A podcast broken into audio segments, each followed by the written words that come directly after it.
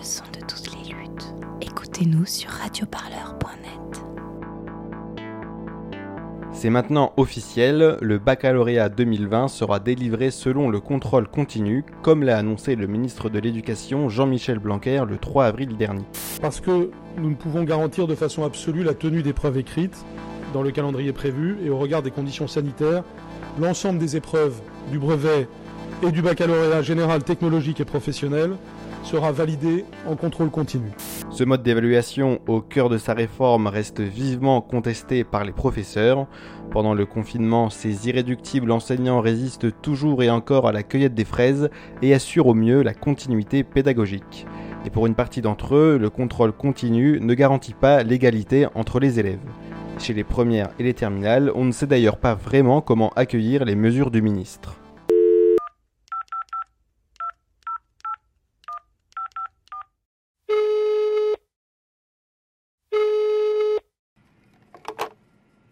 Bah, Léon, je m'appelle Léon Meyer et je suis en première. Moi, c'est Noé Lotvoot. Euh, je suis en première technologique. On est dans le flou tout le temps, on ne sait vraiment pas ce qui se passe. Moi, dans mon lycée, c'est encore pire parce que j'ai eu, euh, comme c'est en techno, j'ai eu des stages et tout. Et donc, euh, c'était une galère, quoi. On a, je suis revenu de stage. Le, trois jours après, j'avais les E3C. Bah, Il y a eu plein de manifestations des profs et c'était très mal organisé, je trouve. Les profs pouvaient choisir un sujet, entre guillemets, tricher et apprendre ce sujet-là à, leurs élèves. Il y avait des sujets beaucoup plus simples, d'autres lycées, c'était beaucoup plus simple que chez nous. Je trouve que personne n'est vraiment égaux euh, face bah, au- à la réforme, quoi. Parce que c'est un peu n'importe quoi, personne ne sait ce qui se passe. Voilà. Euh, ouais, je pense qu'on est quand même sacrifié parce que bah, tout est nouveau et le bac il est plus pareil quoi. On est un peu les, les cobayes, entre guillemets. Je m'appelle Lara Dalena. Bah, je m'appelle Tom Pur, Je suis en terminale euh, STMG au lycée Louis Bascan à Rambouillet. je suis euh, élève en terminale ES euh, au lycée Gustave Monod à Anguin. Comme je sais que j'ai déjà mon bac, du coup, ça me ça m'atteint pas trop. Mais, euh, mais en même temps, je suis un petit peu déconcerté parce que c'est vrai que le bac, on nous en parle depuis, ça fait bah, depuis qu'on est à, à l'école, hein, on nous en parle du bac. Et puis là, on nous dit que c'est en contrôle continu. Bah, c'est un peu perturbant déjà. Et le fait de pas du tout le passer, a un, c'est un petit un petit effet euh, comme si on l'avait pas vraiment eu. J'ai travaillé toute l'année, j'aurais bien aimé être euh, récompensée.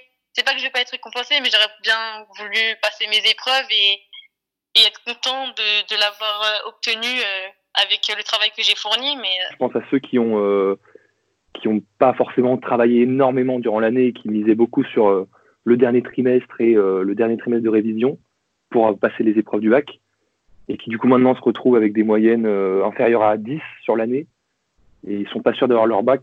Eux c'est un peu c'est un peu plus chaud et je me dis que vraiment c'est pas cool. et euh, se dire qu'en juillet on sera au rattrapage ou qu'en septembre on devra repasser le bac, bah en fonction de parcoursup, des écoles et tout, euh, on sait pas trop quoi faire en fait. On a un peu du mal à trouver la motivation euh, en confinement du coup maintenant pour travailler en sachant que les les notes seront pas euh, les notes du confinement seront pas comptabilisées dans les notes du troisième trimestre et donc compteront pas pour le bac. On est un peu perdu, mais mais on s'adapte et puis c'est comme ça.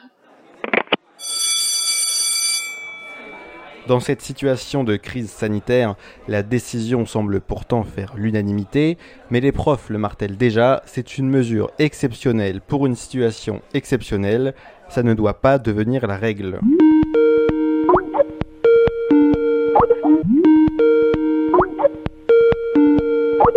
Je m'appelle Céliane et je suis euh, professeure de sciences de la vie et de la terre dans un lycée, euh, un lycée de Gennevilliers, donc en banlieue Je parisienne. m'appelle euh, Fabienne Portanguin, donc je suis euh, professeure d'histoire-géographie au lycée euh, à Rennes.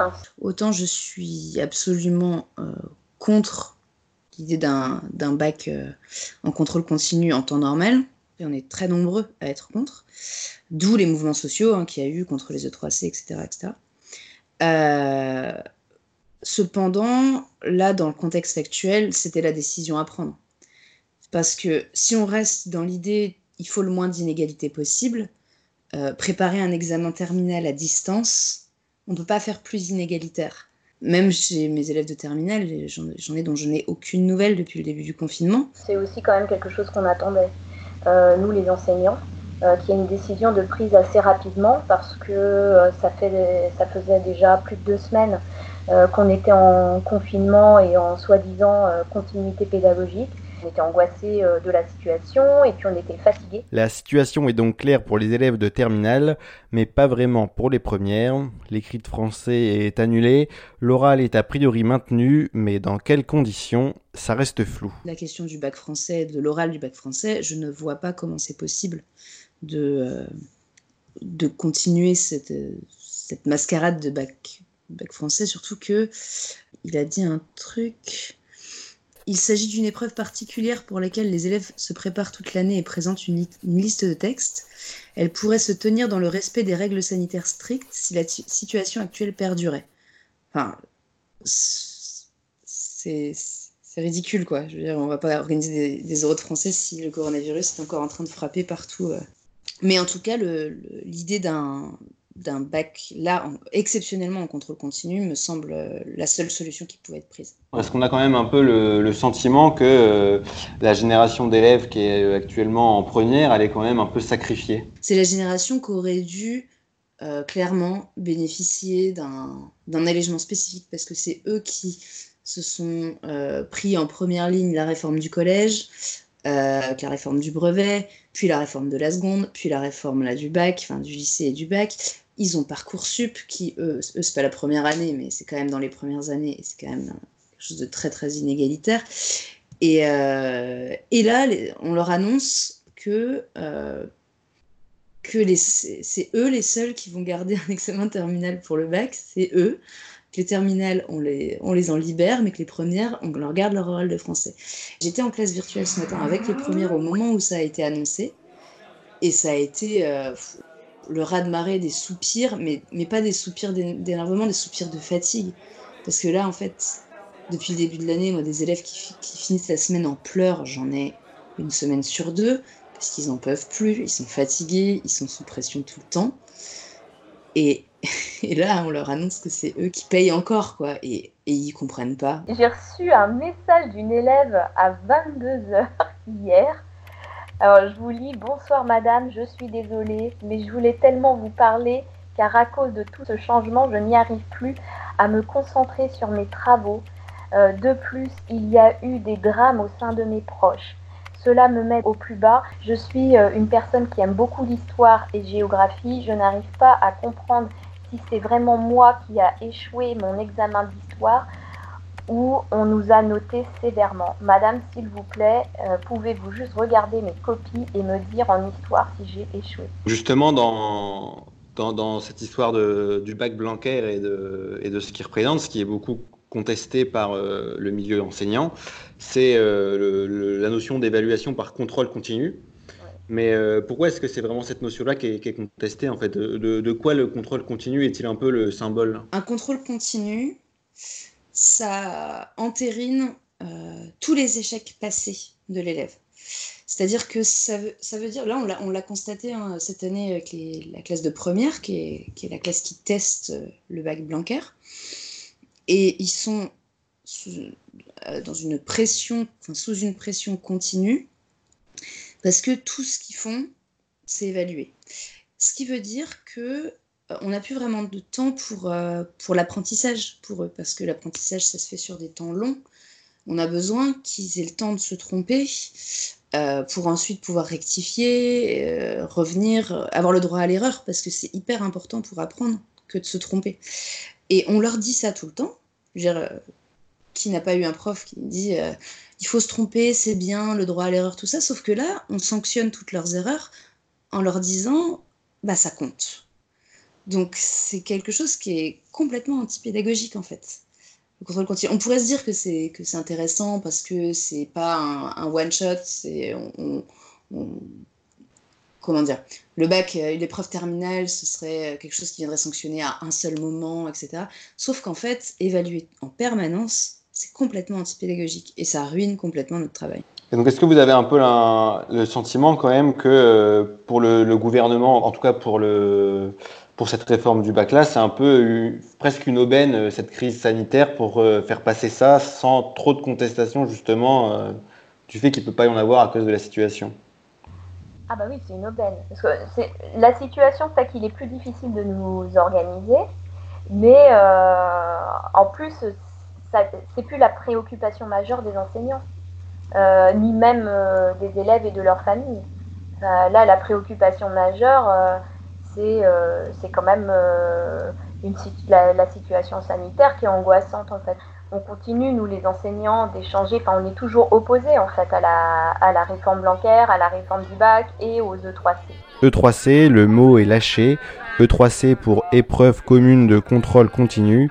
Avec la réforme du bac, les élèves doivent en passer trois séries mi-contrôle continu, mi-examen final.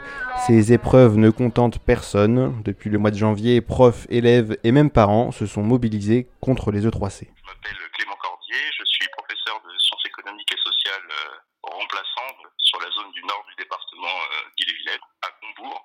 Les enseignants de ce lycée-là ont lancé l'initiative de, rassembler des professeurs.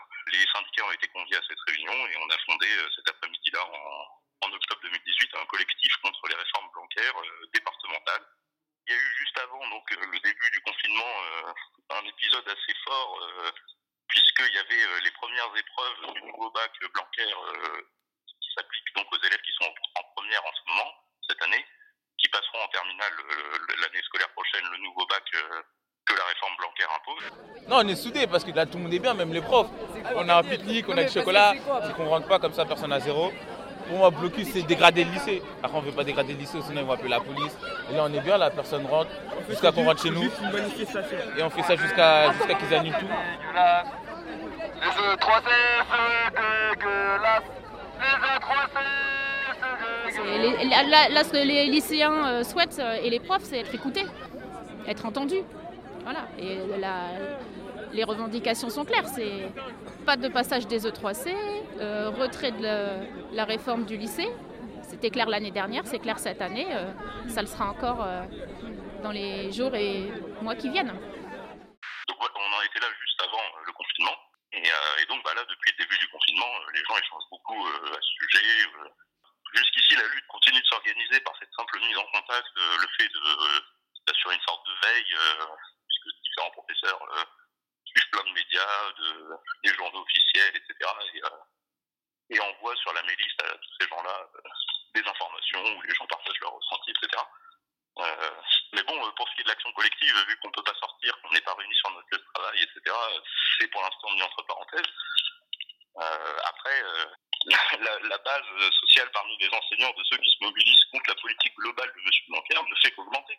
Et là, depuis le 5 décembre, on atteint des seuils très forts avec des gens qui restent longtemps dans la lutte. Le, la prise de conscience que euh, ce n'est pas un modèle euh, souhaité par les enseignants et, et, que de toute façon, il ne cherchera pas à négocier avec nous quoi que ce soit, ne fait qu'augmenter.